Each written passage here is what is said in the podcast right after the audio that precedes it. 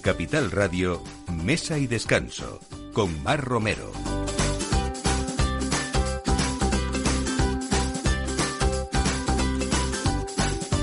Buenos días, esto es Mesa y Descanso como cada domingo. Eh, poniendo la mesa y sobre todo hablando de buenos vinos, de buenos productos, de grandes profesionales y de solidaridad siempre que podemos. Eh, la semana que viene, el día 22, se entrega eh, la onceava edición de, de los Premios Solidarios a la Igualdad, Mujeres para el Diálogo y la Educación. Y vamos a ver cuáles son los premios porque, bueno, son unos premios únicos en España que distinguen sobre todo y homenajean a mujeres, hombres también, medios de comunicación, empresas e instituciones que por su trayectoria personal, profesional eh, y humana sobre todo han contribuido a, potenciar esa figura de la mujer en el mundo. Vamos a hablar hoy con Giovanna de Calderón, que es su presidenta y una de las premiadas en esta edición, que es Isabel Mijares. Bienvenidas a las dos. Buenos días. Hola, ¿qué tal? bueno, vamos a anunciar también un poco a nuestros oyentes que nos, que nos esperan hoy. Vamos a hablar de una bodega extremeña de Palacio Quemado y vamos a tener con nosotros a Fernando Jiménez de Alvear, que es, eh, pues, mm, Alvear ya saben que es la, la, bodega más antigua de Andalucía y él es octava generación de esta familia. Pero hoy vamos a hablar no de Montilla Moriles, que sería lo, lo casi esperado con él, sino también de, de esa bodega en Ribera de Guadiana que tiene mucho que y vamos a hablar con él además de, variedades eh, portuguesas también, no solamente españolas. Vamos a hablar también de un soplo de aire fresco que hay en la calle Ponzano, ya se habla casi de ponzanitis porque es verdad que está ese taberneo eh, maravilloso en Madrid, eh, pero siempre hay algo nuevo que contar y los, hermanos, los hermanos Rivera han montado otra taberna más, ellos son los artífices y propietarios de Candeli y han, han abierto Riverita, que es una taberna pues como siempre, con la filosofía de ellos, con mucho producto bueno y sobre todo buen servicio y desde luego un apartado de vinos muy destacable.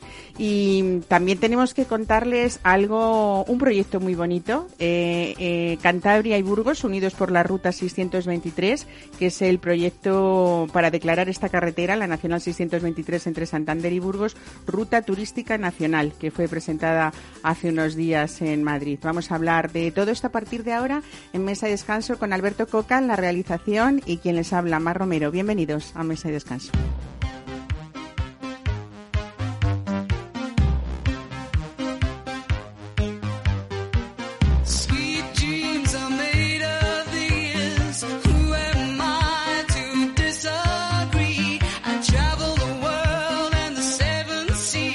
Mesa y Descanso, Capital Radio.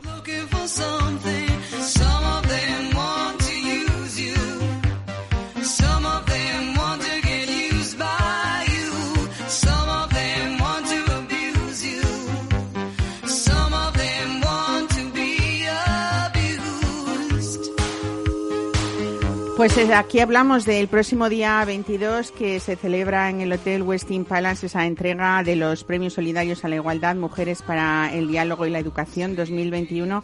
Giovanna de Calderón, buenos días, bienvenida de nuevo.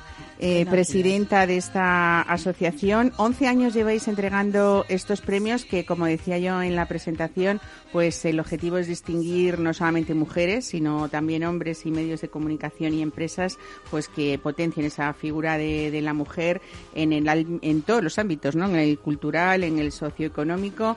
Cuéntanos. Efectivamente, son los únicos premios que hay en España que eh, invitan a toda la sociedad a ser igualitarios, esa igualdad de oportunidades entre hombres y mujeres, porque no hay muchas asociaciones, más o menos unas 12.000 asociaciones de mujeres y esa eh, se, potencia pues eh, una especie como de endogamia, ¿no? Nosotras sabemos lo que sufrimos, nosotras sabemos el problema que tenemos pero hay que invitar al resto de la sociedad a comprenderlo y, hay hombres maravillosos, empresas maravillosas que tienen sus planes de igualdad y cada vez lo van a tener más eh, que hacer más y esto es una, una, forma de recompensar ese esfuerzo que hacen eh, bueno toda la sociedad hombres de hecho los premios se llaman así mujeres que cambian el mundo el hombre que apoya a las mujeres la empresa en femenino plural el medio de comunicación más solidario y la institución más comprometida con la mujer cuéntame en esta edición quiénes son esos protagonistas de los de, de quienes van a recibir esos premios aunque tenemos aquí a esta mujer que ha cambiado el mundo y lo hemos contado muchas veces en este, en este programa. Pero vamos a empezar por los hombres, si te parece. El premio hombre que más apoya a las mujeres este año, eh, ¿para quién es? Pues en esta ocasión va a recaer el Georges Massad. Georges Massad es un sirio maronita que llegó a España hace miles de años y eh, siempre ha estado muy preocupado con las mujeres eh, del mundo árabe, también del mundo africano, eh, fue el creador en 1980, o sea, te hablo ya de hace unos cuantos años, de, la Asociación de Damas Diplomáticas, la que, que, que inauguraba la, la, Reina Sofía, y bueno, eh, ellos eh, ha ayudado mucho, mucho a todas estas mujeres. Hay otro premio extraordinario internacional que también representa, yo creo que en todos los medios ha estado este año, y es un protagonista importante, don Gabriel Ferran Carrión. Cuéntanos.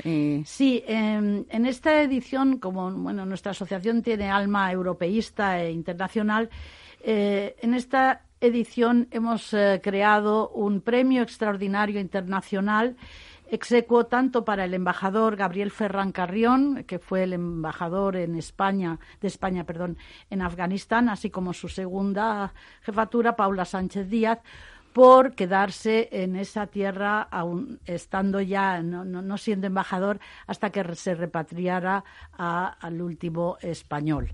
Eh, consideramos que es eh, muy importante dar visibilidad a la situación y al sufrimiento de esas mujeres afganas que con un cartel se enfrentan todos los días a los talibanes que van con un Kalashnikov, que las matan, que les han quitado el derecho a estudiar, el derecho a trabajar incluso no tienen derecho a decirle su nombre al médico. Es hija de o, es tremendo, es tremendo. Bueno, precisamente eh, vuestra asociación espera y desea en esta edición contribuir a esa, esa visibilidad a las mujeres afganas y también a crear referentes a que cada día haya más personas también que fomenten, que fomenten ese, ese respeto por, por todos, por la equidad y para crear desde luego un mundo mejor que tiene que haber esperanza o no. Pues yo pienso que sí. Además, los países pobres tienen que, eh, que mentalizarse que el 52% de su población suelen ser mujeres. Entonces, si tú eliminas el 52% del talento de tu país, pues eres bastante inútil, ¿no? Desde luego. Bueno, vamos a hablar luego así de pasada, además de, de más premios que hay, pero yo quiero darle ya eh, voz a, Isabel Mijares García Pelayo. Bienvenida de nuevo, Isabel.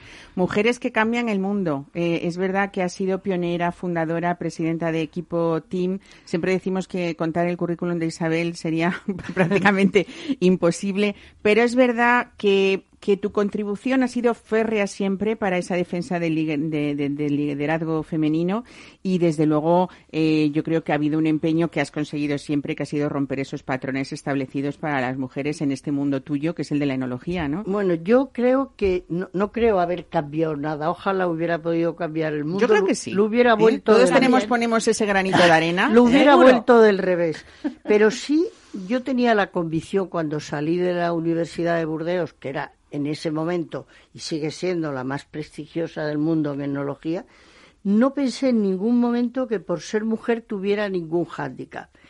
Cuando vine al Bierzo noté que efectivamente, ahora con los ojos de hoy, les agradezco horrores a todo el entorno de cómo se portaron de bien, porque les debí parecer una marciana. Un extraterrestre. no, no, estamos hablando de los años 70, Isabel, ¿no? 70. del siglo XX, Decían que enturbiábamos los vinos con nuestra presencia. bueno, casi mala suerte dabais en las bodegas, ¿no? Claro, querían que diera una charla por la ventana, porque no podía entrar a darla en una... Y claro, yo todo eso, como no fui consciente, porque yo me veía con una licenciatura en España, con, una, con unos estudios muy fuertes en Francia y los estudios de doctorado. En ningún momento pensé que el ser mujer tuviera hándicap más allá que la primera vez que hice un empalme con una bomba de tres bocas, con rueda, con llanta de, de rueda, me mandó a tres o cuatro metros porque no tenía fuerza, no tenía la fuerza, pero claro, eso no es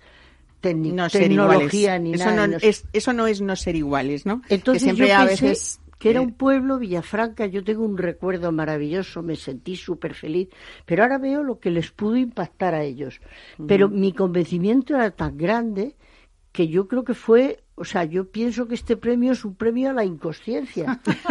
bueno, quizá, quizá ese, esa inconsciencia, como tú llamas, o atrevimiento, eh, a veces decimos que, que, la ignorancia es atrevida, pero es verdad que desde ese punto de vista esa ignorancia, entre comillas, a ti te sirvió para hacer caso omiso de lo que pudiera... Para no darle importancia. Exactamente, y opinar cualquiera, abrir un mundo, porque ahora hay muchísimas enólogas en España y, y realmente ese, ese, esa barrera la rompiste. Pero sabes, Giovanna, lo que más me emociona es que muchas de esas mujeres que hay hoy trabajando en el mundo del vino, cuando tenemos ocasión de compartir algo, siguen dándome las gracias.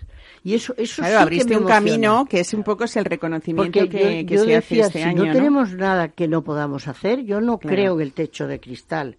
Yo no creo en que tengamos mi, mi, meta no es ser iguales, es seguir trabajando como mujeres y tener las mismas oportunidades a igualdad de formación, de preparación y de dedicación. Desde luego, este premio que me parece además enfocado muy inteligentemente, Giovanna, con el tema de, premiar también a esos hombres que apoyan a las mujeres y que también aportan a esos cambios en el mundo. Eh, desde luego, si no fuera por ellos, no estaríamos ninguno de los seres humanos aquí. Pero esto me lleva a, repetir, o que por favor repita Isabel esa frase que ella tiene sobre el hombre que a mí me parece, aparte de como muy inteligente. ¿no? ¿Cómo nos cuentas siempre, Isabel? Yo siempre digo que yo, yo no estoy para nada contra los hombres, ni odio a los hombres, al revés, me encanta trabajar con ellos, me ha encantado. Para mí el hombre es un mal deliciosamente necesario. qué bonito, ¿no? yo no podría qué bonito. No es que sea un mal, pero queda muy divertida la frase y es verdad que somos yo no podría necesarios, ¿no? sin los hombres, o sea, creo que, yo tampoco. que no, porque somos mujeres. Bueno, hay en este mundo afortunadamente muchos padres maravillosos, muchos hermanos maravillosos, muchas parejas, eh, hombres, mm, eh, compañeros maravillosos, ¿no? Eh, entonces vamos a dejar de demonizar a, nuestra mitad de, de, nuestra media naranja. ¿eh? ¿eh? Por supuesto, pero también voy a decir una cosa que a lo mejor eh, no es políticamente correcto, pero desgraciadamente en esta sociedad, hablo de la española que conocemos, también ha habido mucha mujer y mucha madre machista. en acostumbrar y, en hacer machistas a los hombres, cuidado. entonces a lo mejor tenemos que hacernos una especie de auto Mm. Totalmente. Eh, eh, de estudiarnos un poco en cómo educamos a los hijos o cómo nos eh, hemos educado a los hijos, ¿no? Efectivamente. Pero yo me eduqué en una casa donde, donde no había ese sentimiento. Éramos ocho y no había ese sentimiento. Y había el sentimiento de que todas íbamos a poder hacer cada uno lo que quisiera, o sea, lo que le gustase, pero preparándose a fondo pero igual chicos que chicas. Entonces, nunca he tenido esa, esa diferencia de, géneros y no la entiendo y cada vez la entiendo menos. Tampoco creo que hayamos avanzado tanto, cuidado. Creo que hemos avanzado más en la forma que en el fondo. Desde luego. Yo creo que sí hemos avanzado, lo que pasa que todavía el camino es muy largo. Pero eh, nosotras hicimos un estudio y en este momento el 52% de los profesores de secundaria educan en el machismo. Entonces, si no se educa a los educadores, eh, muy difícilmente vamos a poder salir de ahí. También hay problemas, por ejemplo, pues un profesor habla, eh, le da 50 palabras a una niña mientras 250 palabras a, un chico. Es, es Bueno, veíamos hace muy pocos días un reportaje en televisión donde los patrones se siguen repitiendo y niños que ya en su mentalidad de más de 6, 7 años, 8 empiezan a, diferenciar, eh, si les proponían preguntas de profesiones mm, y, ellos decían directamente que quien estaba en una floristería era para una mujer y quien era un cirujano era un hombre. O sea, que quiero decir, seguimos desgraciadamente haciendo estos patrones y por supuesto, Giovanna, como dices, parte mucho de esa educación, tanto en la escuela, en los colegios, como en como, como El mundo del vino ha sido un ejemplo, porque ahora mismo hay un, número enorme de mujeres responsables de viñedo, enólogas, cuyos estudios son ingeniero agrónomo, lógicamente, enólogas, pero muchas sumilleres y sobre todo directoras de marketing, de exportación y de comercialización y oyes decir a los bodegueros, tienen más habilidad para este tipo de trabajo. Yo no creo que haya más o menos, creo que eso es personal. y, Eh, convencerse. Eh, vamos a también decir un poco que, eh, Giovanna, tú como presidenta de, de estos premios, me encanta cómo se llaman, porque la Asociación es Igualdad de Mujeres para el Diálogo ¿no? y la Educación. Para. Qué importante es la educación en todo esto que estamos hablando y luego vendrán y vienen estos reconocimientos que, que vosotros lleváis haciendo 11 años. ¿no? Bueno, mm, para terminar, mm, dinos un poco cuáles eran otros premios, por ejemplo, el medio de comunicación, hay que decirlo también, más solidario con las mujeres. Bueno, en esta ocasión ha recaído en Objetivo Igualdad de Radio Televisión Española y, creo que muy merecido. Y eh, L'Oreal eh, para la empresa en femenino plural, que también, eh, bueno, pues hace una labor muy importante socializando también en igualdad. Y, por último, la institución más comprometida para la Universidad Complutense de Madrid, que es pionera también en estos temas de, de igualdad. Bueno, es el día 22, hemos dicho, se celebra en el Westin eh, Palace, en el Hotel de, de- de Madrid. Eh, está, estamos a tiempo de, se- de seguir siendo solidarios porque en la cena se podía ir a asistir a esta cena con un donativo de 75 euros. ¿Crees que tiene cabida para que podamos o haya quien, quien nos esté escuchando y quiera asistir a esta cena? Pues a, a mí me encantaría, cuantas más personas mejor, pueden ponerse en contacto a través de la web de, la asociación, que es eh, mde.org.es. Y allí nos encantará en Mujeres para el Diálogo y la Educación compartir estos premios con todo el mundo y homenajear a nuestros premiados porque se lo merecen y para animar a otros a otras personas en otras próximas ediciones para que luchen por la igualdad de oportunidades que no todo el mundo tiene la, la suerte de tenerla, por ejemplo, las mujeres afganas. Desde luego, Isabel, desde este programa una vez más, felicidades. Sé que estás llena de premios, pero lo más bonito es que como los has seguido los vas, sigues recibiendo a lo largo de tu vida, nunca es un homenaje que te pueda ofender de cómo estoy mayor. No, no, no, no, de No, mayor es nada. Lo que pasa es que ahora mismo han sido tres premios en una semana y me da la impresión de que me están despidiendo. No, por eso, por eso te digo que ni hablar de eso. Porque la Academia Extremeña también me ha dado el premio al trabajo durante siempre en defender los productos de mi tierra y ahora mismo el Colegio de Químicos de, de Madrid también. Entonces, Pues digo- enhorabuena por digo, todo no, ello. Que no se hagan ilusiones que no me voy, ¿eh? Os invito, ¿qué os parece que en este mundo tabernario a conocer algo nuevo y Estupendo. que vale la pena? Así que os invito a que os quedéis con nosotros. Vamos con la taberna Riverita.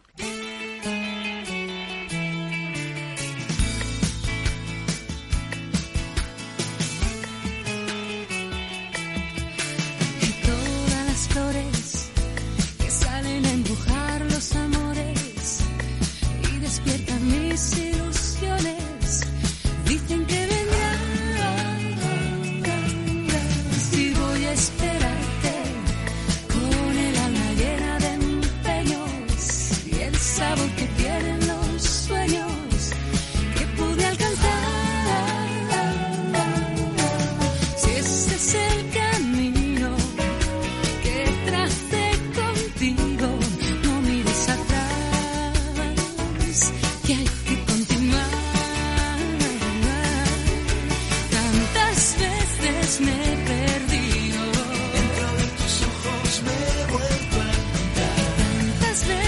Veces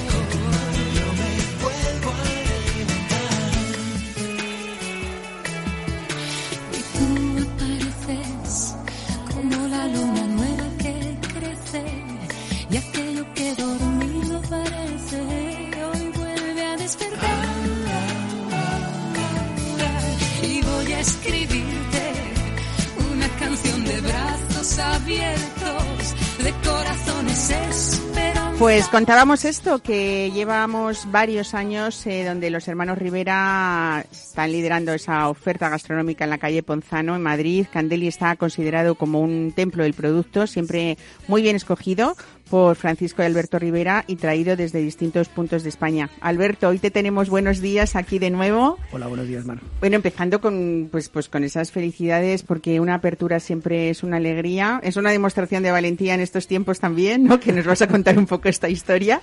Eh, bueno, lo importante es que también, entre otras cosas que vamos a hablar, es que Riverita también está en la calle Ponzano y que eso me imagino que facilita la labor de gestión en distintos ámbitos de tanto en la cocina, me imagino que en la sala, que en la supervisión estáis, bueno, a un caminito de un, de un establecimiento Sí, a otro, ¿no? Está muy cerquita, la verdad. Eso es un, eso es un plus, porque al final puedes, puedes gestionar eh, muy bien los locales, eh, pues eh, si falta cualquier cosa estás ahí, al final es eh, suma, está muy cerquita.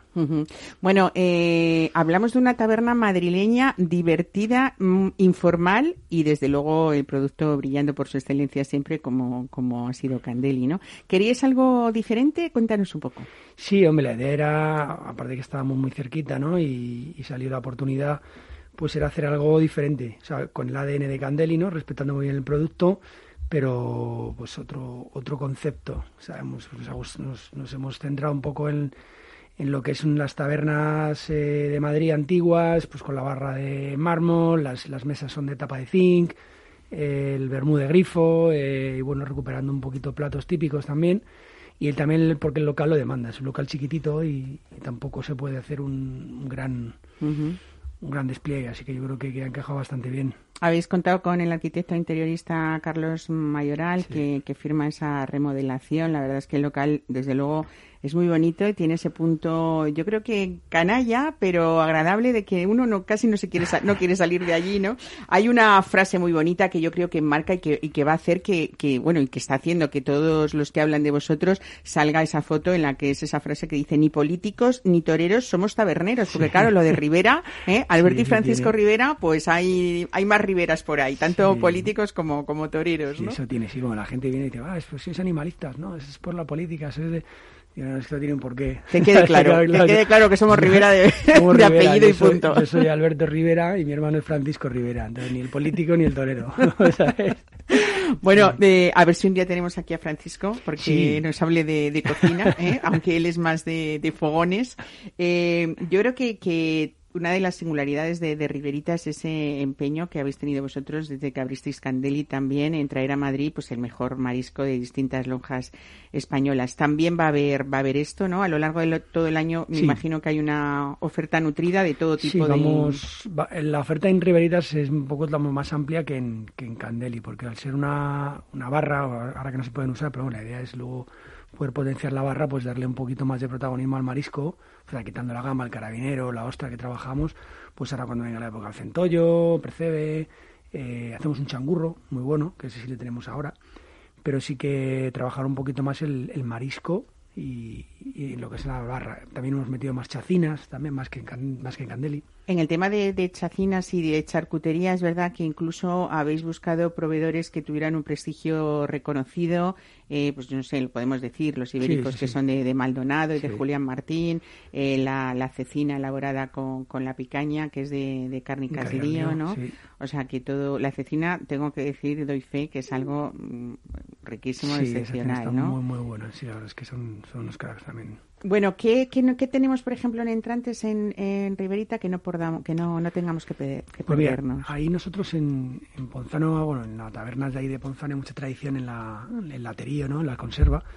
Y nosotros hemos hecho, hemos dado- le hemos dado una vueltecita y lo que hemos hecho es trabajar la conserva. O sea, aparte de, pues eso, de, de las chacinas que como has dicho, el marisco, eh, hemos puesto un, un par de conservas que las iremos cambiando, pues trabajadas. Por ejemplo, tenemos unas con unas navajas muy buenas en aceite, que luego las, las emulsionamos con una salsa de callos.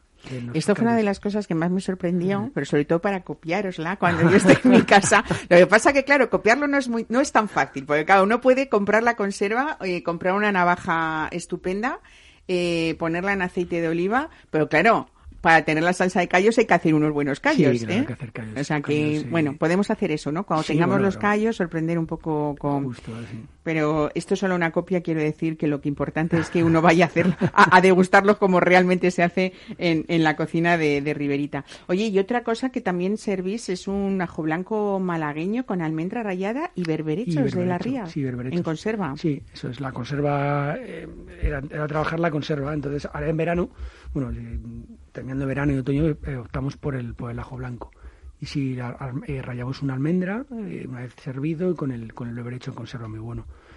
Y bueno, ahora cambiaremos, porque ahora con el otoño, pues... eh, Ahora llegan los guisos también, sí, ¿no? Sí, eso va a tener mucho protagonismo, porque en Candeli ya lo hacemos, pero aquí queremos, eh, ya hay en carta, tenemos algún guiso, pero ahora sí que queremos hacer un, una cuchara, ir cambiando cuchara, no a diario, pero sí en semana tener un par de platitos de cuchara. Yo tengo que decir, eh, o que diría que los callos, tanto claro de Candeli como los de los de Riberita ahora, mm, para no de- para no mentir, decir que están en el ranking madrileño de donde hay que ir a, comer callos, ¿no? Sí, sí, la verdad es que el, nosotros, bueno, en Candeli está en la carta, en Riverita lo tenemos en sugerencias y jugamos con él, pero Candeli lo hemos dejado en carta, porque al final el concepto de taberna madrileña, pues no pueden faltar unos buenos callos. Y ahí están.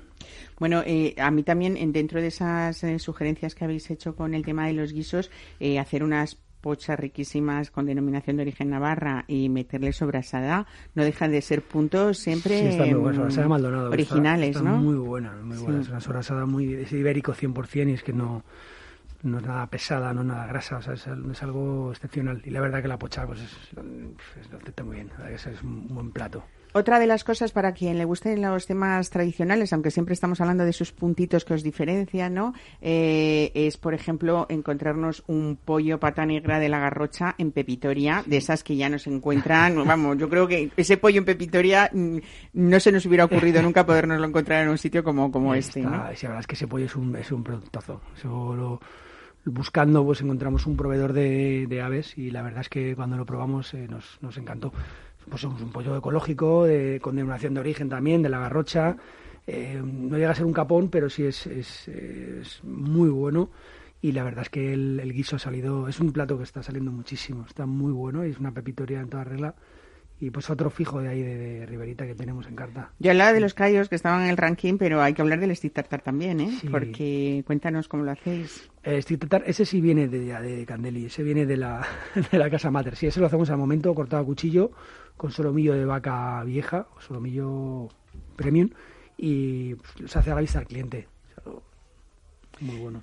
Oye, eh, si ha habido algo importante siempre en Candel y por supuesto aquí continuáis, es que tanto Francisco, tu hermano, aunque siempre él está en cocina, como tú, sois los dos sumilleres y realmente mm, ese apartado vinícola siempre ha sido importante para vosotros, ¿no? Sí, la verdad es que el vino es un, es un elemento fundamental ¿no? en, nuestra, en nuestra oferta y en Riberita lo que, lo que hemos hecho por, también por tamaño de bodega, eh, mm, tenemos una carta eh, no fija, pero sí la vamos a ir rotando. Vamos a ir haciendo o sea, por temporada, ir cambiando. Una buena oferta por copas que siempre es algo que, También, sí, eso que es. la gente agradece, Sí, ¿no? sí, que haya que no sea sota, caballo y rey.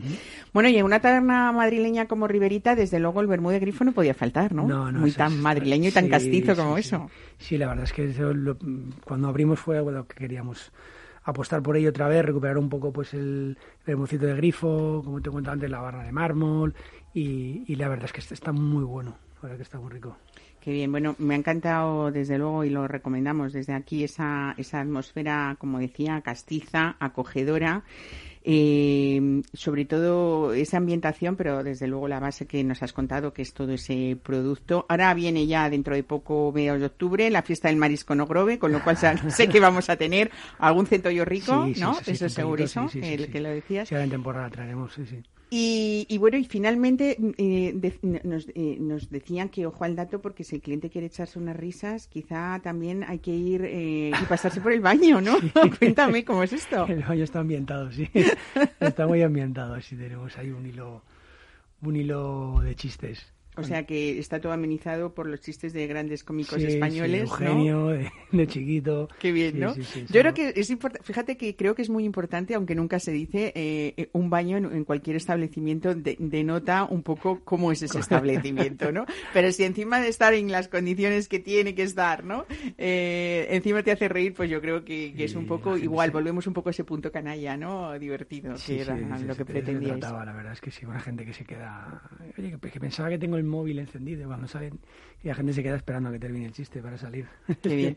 Bueno, yo eh, creo, para, para terminar, que, que mm, realmente sois un poco el ejemplo de, de constancia, de trabajo, y que es verdad que los logros que uno quiere conseguir los consigue a base de todo esto. A nadie le caen así, ¿no? Porque vosotros lleváis muchos años eh, con una experiencia eh, importante de trabajo y de profesión y luego de- disteis el salto a ser propietarios con Candeli y, y, bueno, la demostración es que ni os habéis tenido que mover del sitio porque ya los clientes eh, pueden tener las dos opciones, ¿no? La diferencia, ¿cómo la basaría? Bueno, por supuesto, Candeli es más restaurante que, que taberna, pero no sé si quieres tú hacer alguna diferencia Sí, porque ver, la el- filosofía es la misma, La lógicamente. filosofía ¿no? es la misma, la misma base, es el respeto por el producto, el, el buen servicio, y la verdad que son dos conceptos diferentes. Candeli lo podríamos enmarcar en un no más serio, pero sí, pues se llama un restaurante con parrilla, un brasserie que tiene que gira todo en torno a la brasa, aunque hay mesas altas, y esto es un poquito más, más informal, más, más canalla, como tú has dicho, pero degustando buenos platos. Puedes ir a comerte un buen plato de cuchara, unas buenas gambas y luego tomarte una carne en Candeli. Muy O sea, bien. Es un poco Pues ya saben, eh, Riverita, ni políticos, ¿eh? ni, ni toreros. Ahí van a encontrar a dos taberneros de pro con muchas ganas de, de hacernoslo pasar bien y sobre todo de cuidarnos, que, que eso es lo más importante. Fe- mm, Alberto, felicidades, Muchas como gracias, siempre. ¿eh? gracias, un placer Y un gusto aquí. que Madrid sea esa capital donde acogemos a todos y encima les hacemos pasarlo bien. ¿eh? un saludo y buen fin de Muchas semana. gracias, Hasta Mar, luego. hasta luego.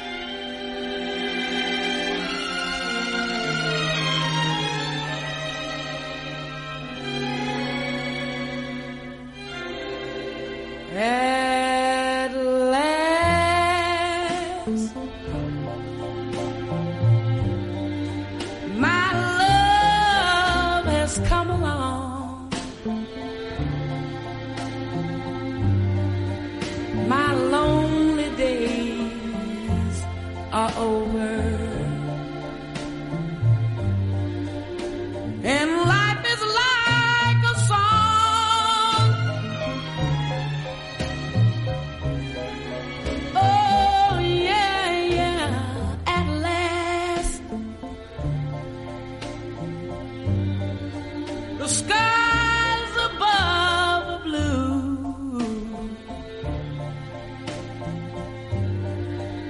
My heart was wrapped up in clover. The night I looked at you.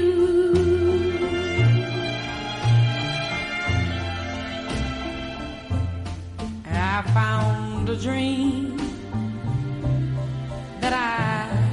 could speak to. A dream that I can call my own.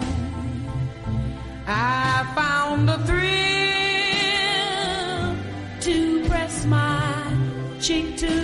Pues como comentábamos al principio del programa, hoy vamos a viajar a través del vino a un lugar que a veces no se nos ocurre así a bote pronto eh, cuando hablamos de vinos, eh, disfrutar de esa ribera del Guadiana, de Extremadura, y nos vamos al término municipal de Alange, en la provincia de Badajoz, eh, para hablar de la bodega Palacio Quemado que nació de la unión de la familia Alvear, la más antigua elaboradora de vinos de Andalucía, y la familia Losada Serra.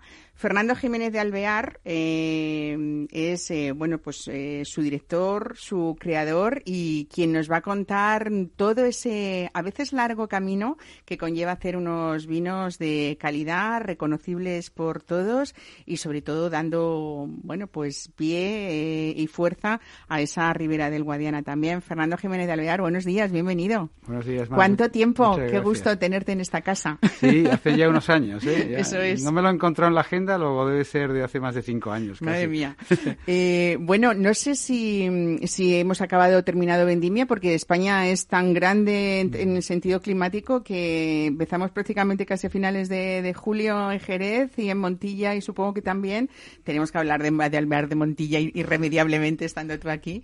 Eh, y, y bueno, todavía por Ribera del Duero andan a media vendimia. ¿Cómo estamos en Palacio Quemado? Sí, Palacio Quemado se terminó también. Este año ha sido una vendimia temprana. Ha habido una, una fase de muy, mucho calor en agosto que nos ha hecho pues realmente tener una vendimia un poco rara. Los vinos no, no, no, no, es- no están mal, están, son vinos correctos y normales, pero la sobremaduración se produjo en muy pocos días, lo cual siempre algún hándicap es. Pero en España queda muy poca vendimia, ¿eh? queda, queda algo sobre todo en Rioja. ¿eh? En Rivera yo creo que debe estar casi terminado y Mancha está terminado, que es un poco el referente de la vendimia española. Hay que pensar ya en la vendimia del año 22, porque yo creo que la del 21 ha pasado. Ha sido ya, ¿no? Sí. Bueno, esperemos que nos traiga también buenas Sí. sorpresas, ¿no? A pesar de esa, eh, ese terreno y esa tierra complicada Mm. que, que es además en la zona en la que estáis, que se llama la Extremadura alentejana, porque colindan Extremadura Mm. y el alentejo portugués. Esto ha definido mucho esa filosofía desde el principio de, de vuestra bodega, ¿no, Fernando? Sí, nosotros nos, nos titulamos que somos vinos de la raya.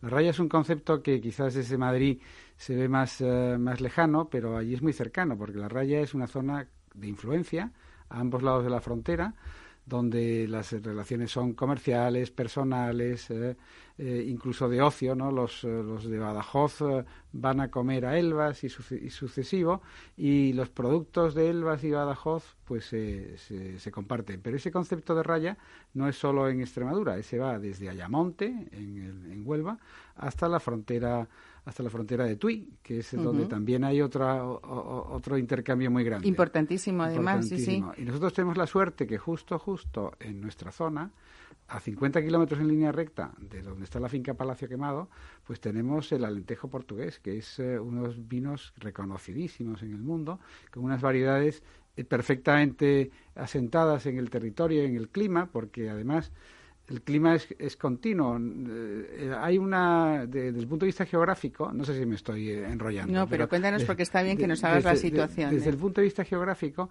hay una penillanura que se llama, que es una llanura con inclinación hacia el mar, que empieza casi en las cercanías de Madrid, que está al norte, están los montes de, de- de Toledo y de Toledo, perdón, de, de Gredos y, y se continúa con la Sierra de la Estrella en, en Portugal y al sur están con los montes de Toledo, que se continúa con algunas estribaciones de Sierra Morena. ¿eh? Y entonces eso que es un triángulo aproximadamente tiene una unidad de, de- sedimentos, de suelo, de clima. Es verdad que cuanto más cerca esté del mar es un poco más atlántico y más continental, pero que no te- estamos, no somos tan distintos. Entonces todas esas variedades nobles portuguesas estaban absurdamente prohibidas en España. Y una labor que hicimos, una asociación que se llama Vinos Singulares de Extremadura, que la lideramos eh, Caraval, que es una bodega también que está en Alía, y nosotros, Ujú, de la familia Banús. de la familia. Banús, pues hemos conseguido entre los dos, uniendo mucho, eh, uniendo a, a todos los intereses extremeños, que se aprueben.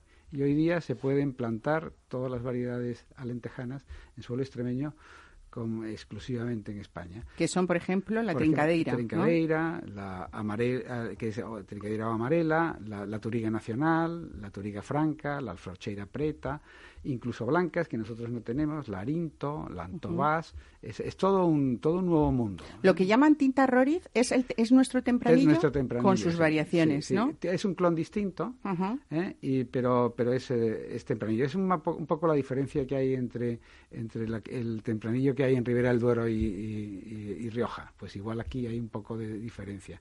Y luego también una que se usa mucho a los dos lados de la frontera siempre es la llamada mundialmente Alicante Bouchet, que nosotros le llamamos aquí garnacha tintorera, eh, que ese en cambio es un componente, un ingrediente muy bueno a los dos lados de la frontera. Ujú.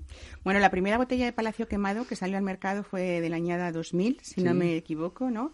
Y a partir de 2010 realmente vosotros hicisteis un cambio importante de filosofía, modificando pues tanto el trabajo en la, mi- en la, en la viña como también en la, en la elaboración de, de los vinos.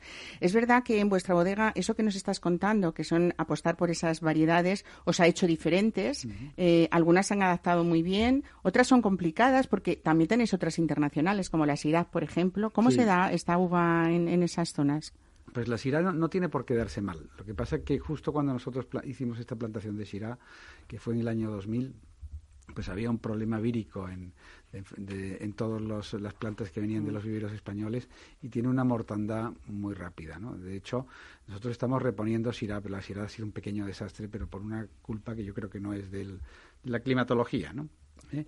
Nosotros, una que en cambio, también de las internacionales, que estamos eh, eh, muy contentos con ella, es la Petit Verdot. La Petit Verdot es una variedad que a mí como monovarietal no me gusta nada, es un vino muy duro, que no, no, es, no es comercial para nada, pero, con, pero en los climas un poco cálidos, y yo tengo que reconocer un- como un secreto, La hace más que el calor, el calor que hace en Extremadura es un poco menos, pero parecido al de Andalucía. Vete a Mérida en el mes de por julio. Eso, por eso te digo, y esto es una- un secreto, pero pues para ese tempranillo que, que, que ha madurado en una zona un poco más cálida, un ingrediente de un 10-15% de Petit Verdot es que lo levanta un montón. Y es el, el secreto de nuestro Palacio Quemado Crianza. Bueno, es verdad que, que te une bastante idilio con estas tierras por vínculos familiares también. Y yo creo, no sé si eh, en ese crecimiento que tuvieron las ventas, sobre todo esos vinos de Montilla Moriles en los años 60, 70, eh, es verdad que luego hubo un cambio en el consumo. Ahora creo que volvemos a recuperar ese, ese reconocimiento que ya era ahora, ¿no? De esos vinos de Montilla que tienen sus particularidades, hablando de generosos, y que no tienen nada que ver con el mundo del Jerez. Casi me estoy yendo por otro lado, pero quería eh, reconocer esos vinos eh, vuestros de Alvear, que como he dicho son la antigua, la, la bodega más antigua de Andalucía y que esa Pedro Jiménez es la protagonista en la que hace diferente que esos vinos no se tengan que encabezar precisamente, ¿no? Por Sí, esas... sí, yo pa- haciendo ese paréntesis que dices, pues eh, no- nosotros como bodega histórica de, de Andalucía y de Montilla Moriles la decana y casi la decana de España, pues eh, nosotros lo que lo que creemos es que en la Pedro Jiménez, efectivamente, somos defensores de la Pedro Jiménez como variedad. Es una variedad que desde el siglo XIX está muy considerada y ha, ha- tenido épocas en las que estado más denostada y nosotros hacemos incluso ahora vinos de terruño basados en Pedro Jiménez. Y luego también otra de las cualidades nuestras, de Montilla en general, pero también de Alvear, porque por la zona en la que opera, que es el paraje de Río Frío, es la crianza biológica. La crianza biológica, que es la crianza bajo, bajo velo de flor de una levadura, pues los vinos nuestros, que son algo sobremaduros en origen, que tienen más nutrientes, pues ahí es donde explota y donde realmente se expresa, ¿no? Lo expresa que- la- la- bueno, yo tengo que decir que soy una, enamora- ena- Sí. una, una enamorada de vuestro Sí. fino CB. Eso creo que es uno de los, mm, siendo uno de los vuestros vinos más sencillos, si me permites, dentro de vuestra gama de vinos, Sí. eh, me parece que es un Sí, fino... es, es- es mi vino de todos los días. el, valor seguro, Sí, podríamos es mi decir, vino de todos los días. Es una maravilla. Pe- Pero como tú has comentado, es verdad que en esto que en los años 60, 70, pues eh, se produjo una explosión de ventas en la parte de, de los vinos generosos, sobre todo por las exportaciones a Inglaterra, primero y luego pues a otros países, a Holanda, a Estados Unidos, pues lo cierto es que desde los años 90, sobre todo ahora en cambio, el, driver era el consumo nacional, que era el que bajaba más, pues eh, se, se venía, se ha venido casi al suelo. Los, los consumos de, de generosos han caído tanto que nosotros nos tuvimos que plantear que necesitábamos otra pata. Esa era la pregunta. Otra pata. Entonces eh, esa pata es, Es eh, Palacio Quemado. es Palacio Quemado. Hablamos de una finca de 4.000 hectáreas, si no me equivoco. ¿no? Y, y de viñedo, ¿cuánto tenéis? Pues, eh, Eh, tenemos 100 plantadas 100 plan- y 100 20 viñedos. esperando, y 20 Ujú. esperando, esperando mejores momentos también, ¿no? Bueno, hay un futuro importante. Sí, Y hablando de la raya, a nosotros aquí nos gusta siempre hablar de novedades. Es verdad que eh, vuestros vinos de autor, por ya- llamarlo de alguna manera, ya estaban desde hacía muchos años, pero ahora hay una novedad, quizá, que esa trincadeira de la que hablábamos, que siempre había formado parte con otras variedades, habéis decidido que sea Sí. prácticamente eh, monovarietal, ese vino de la raya que saldrá, o, está en el mercado Está ya justo, desde ahora justo, mismo, ¿no? Desde ahora mismo, sí. Mira, el, eh, en el año de 19, pues eh, tuvimos que, que, que- que que buscar otro, otra persona que nos asesorara, porque habíamos tenido un equipo estupendo, el equipo de Envínate, pero que pues eh, se había complicado mucho la vida con proyectos propios en otros sitios y nos dijeron que preferían no ir a este sitio que les cogía muy atrás mano de Canarias y Galicia, que es donde ellos estaban implantados. Y aunque mantenemos la amistad pues tuvimos que buscar otra cosa. Y entonces pues eh, a mí se me ocurrió pues hablar con, con una productora portuguesa que se llama Filipa Pato que es un personaje muy reconocido en Bairrada y en, eh, la zona también de- del Dao y entonces me recomendó un chico joven que joven comparado conmigo, pero vaya, esto es un hecho ya. Tendrá sobre algo menos de 40, pero que, que era el escudero de otro productor eh, portugués muy importante, se llama Antonio Madeira. Entonces, este chico, que se enamoró de Palacio Quemado cuando, cuando vino, me decía que al entrar por la primera vez por el camino había bajado la, la ventanilla y había olido la tierra y la tierra olía a polvo seco y que luego cuando llegó a la bodega hizo las primeras catas y cuando vio que el crianza olía a polvo seco decía aquí hay terroir. Aquí la- Es Luis, Luis eh, López. López. López. López con. Entonces, eh, este Luis López, que, que es una persona que es encantadora y muy brillante, pues es el que nos está dirigiendo de verdad a, a sacar el mayor potencial de las variedades extremeñas, perdón, alentejanas. Y en concreto de la amarela, ¿no? Entonces la amarela que es dificilísima de, de- de controlar, pues la estamos controlando mejor y, y ese, ese vino se llama la raya. Le llama la raya pues una especie de homenaje, pequeño homenaje a eso, a la zona de común entre los dos, eh, entre los dos mundos. Bueno, pues eh, habla- hablamos también de esas dos líneas porque tenéis la más clásica, la de roble, crianza y reserva, que vuestro Sí. crianza desde luego os ha dado muchas alegrías también a lo largo de la historia de, de Palacio Quemado. Y también decir que Palacio Quemado es un gran pago de España o pertenece a la Asociación de Grandes Pagos de España, que eso quiere decir muchas cosas, pero sobre todo pues ese cuidado del viñedo, ese viñedo casi que son como los chateaux franceses alrededor Sí. de la bodega, ¿no? Y una bodega preciosa que tenéis con unas Sí, instalaciones que también. En Grandes Pagos de España nos gusta decir que somos realmente viñadores. ¿no? Eso es. Somos más eh, viticultores o viñadores que bodegueros, porque el- todo está basado en la en la viña, ¿no? Y, y como y que esa es la misma filosofía de Palacio Quemado. Mm. Ujú.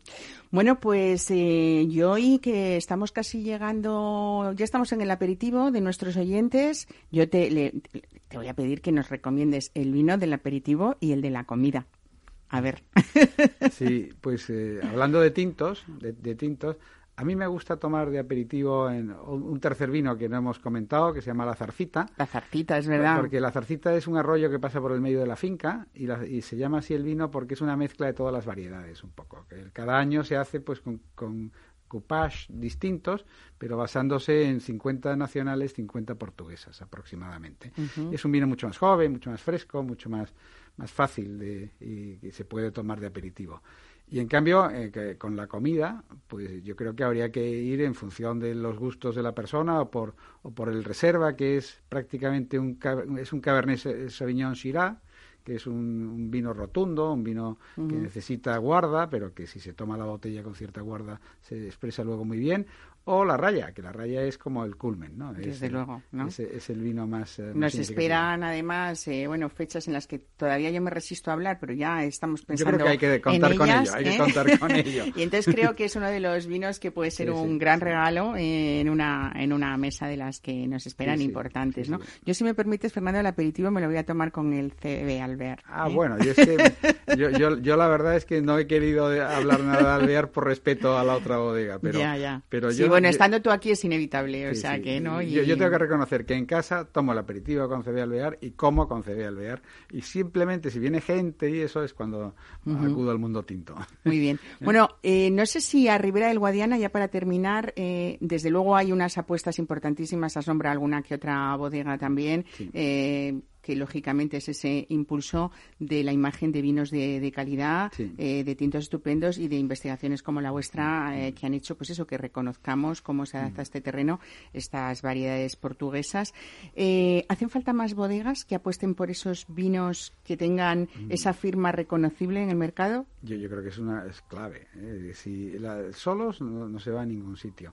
De hecho, de hecho, por ejemplo, pues habla que es una, es una bodega que aunque está fuera de la DO, pero que ha hecho mucho por Extremadura. Desde porque, luego. porque ha puesto Extremadura en el mundo vitícola, ¿no? ¿Eh?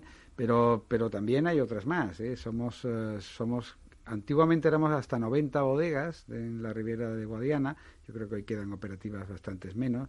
Las que se presentan a los concursos son 15 o 20, o sea que, pero todavía quedan. Y, y hay que apostar por hacer una labor en común. Yo el otro día asistí a un, pequeño curso que en el que sentí una profunda envidia, que era sobre el Bierzo, ¿no? Y los cruz del Bierzo, ¿no? Entonces, pues eh, esa, esa unión que hay entre muchos viñadores distintos que hacen vinos en el mismo cru. y- Cómo han sabido de- de- eh, Sí. defender esos parajes, Esos ¿no? parajes, que... sí, sí. Eso es lo que tenemos que hacer en muchos sitios de España, no solo en Extremadura. Desde en luego. Montilla también, ¿eh? Ahí sí me toca más responsabilidad. Hay mucha historia que contar de Montilla, Fernando, así que te invito a que Pues vuelvas. no estés cinco años sin venir, por favor. ¿eh? porque creo que es otro de los grandes vinos que tienen que estar siempre en nuestra mesa, pero Mm. en estas fechas que digo, vamos a hablar en estos próximos meses de vinos muy especiales y desde luego Alvear tiene que estar con nosotros Pues aquí en Mesa muchísimas de gracias y con muchísimo gusto. ¿eh? Gracias, Fernando. Buen fin de semana. Igualmente.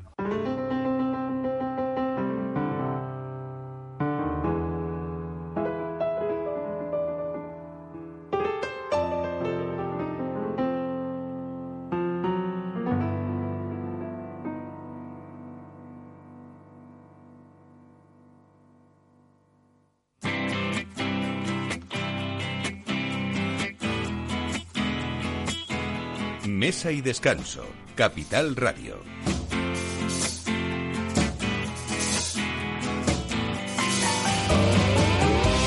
Les hablo ahora de una propuesta en la que han colaborado estrechamente desde 2017 la Asociación para la Promoción de los Valles Pasiegos y la Diputación de Burgos, además de empresas y entidades colaboradoras como Burgos Alimenta o los ayuntamientos de Piélagos y Camargo, que también se han sumado a esta iniciativa, que es declarar la antigua carretera N623 entre Santander y Burgos ruta turística nacional. Tenemos con nosotros a Gema Fernández, que es técnico de innovación y promoción agroalimentaria de la Diputación de Burgos, eh, con la marca Burgos Alimenta, y una de las máximas impulsoras en la reivindicación de la N623. Buenos días, Gema. Hola, buenos días, Mar.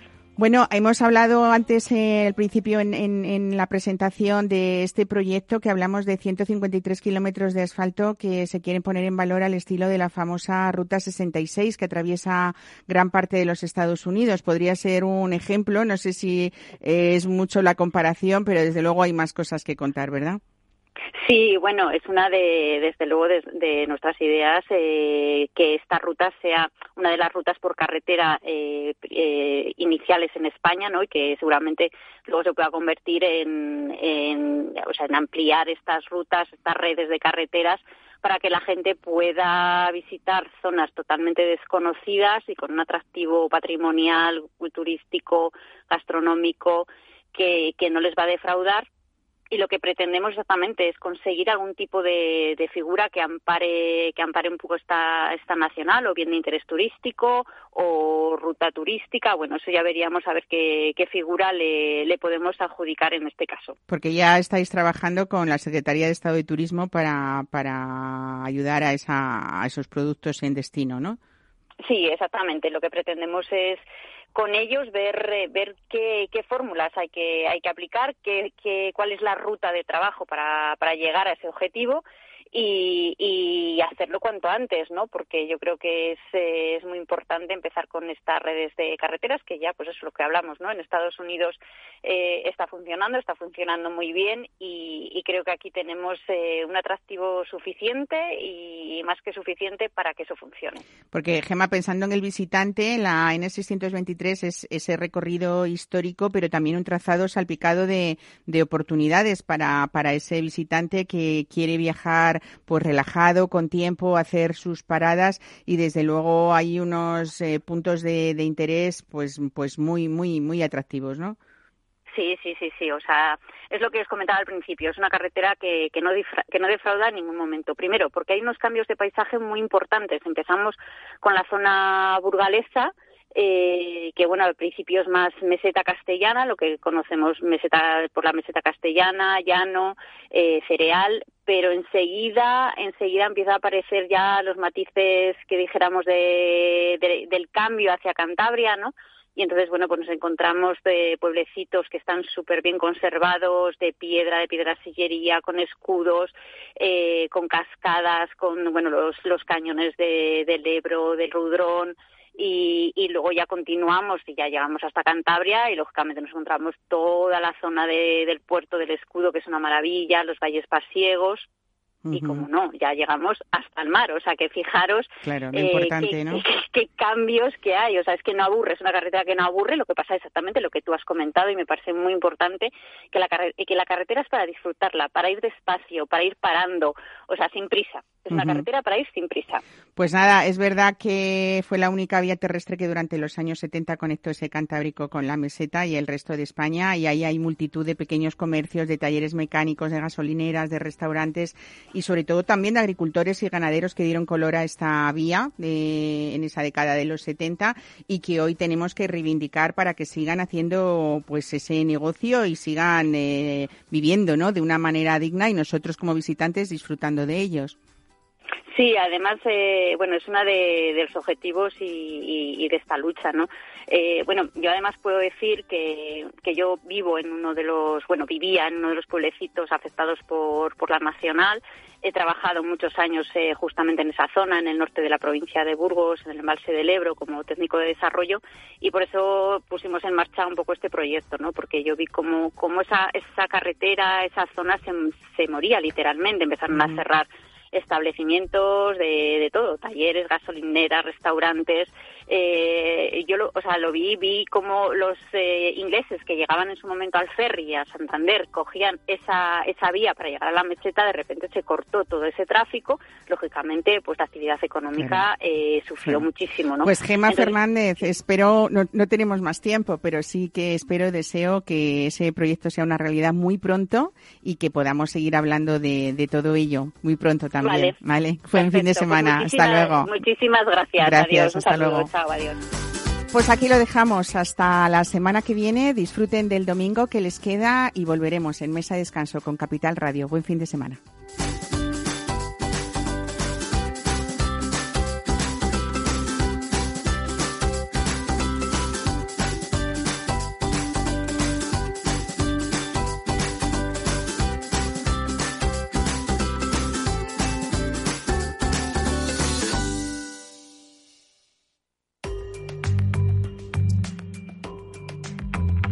La digitalización de las empresas.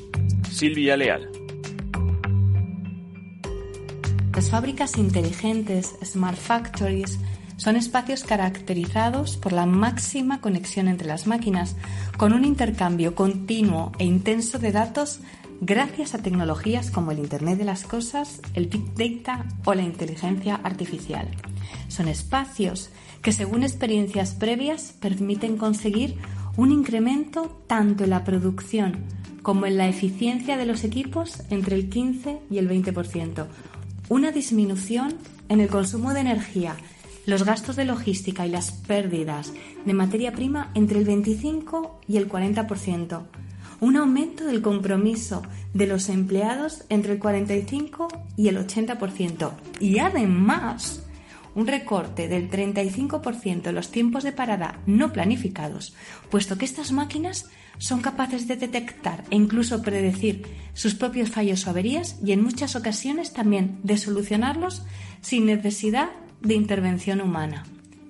Sin embargo, a pesar de todas estas evidencias, antes del COVID-19 se esperaba que en 2022 tan solo el 21% de las fábricas del mundo fueran inteligentes y a nivel europeo, en lo que se refiere a la industria 4.0, aún no habíamos cogido el ritmo que hacía falta, aunque para el 86% de las empresas manufactureras este tipo de proyectos era una prioridad para los próximos cinco años.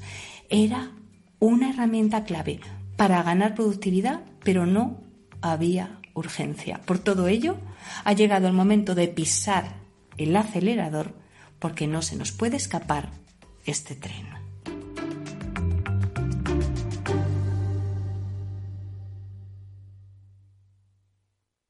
Capital Radio, la genuina radio económica. En el restaurante Gaztelubides somos rigurosos con la selección del producto para crear recetas imaginativas que acompañamos de una bodega generosa y brillante y de nuestra magnífica terraza durante todo el año. Restaurante Gaztelubide, carretera de La Coruña, kilómetro 12200, La Florida. Teléfono 91 372 8544. Una recomendación del programa gastronómico Mesa y Descanso. Si te gusta el pádel, en Capital Radio tenemos tu espacio.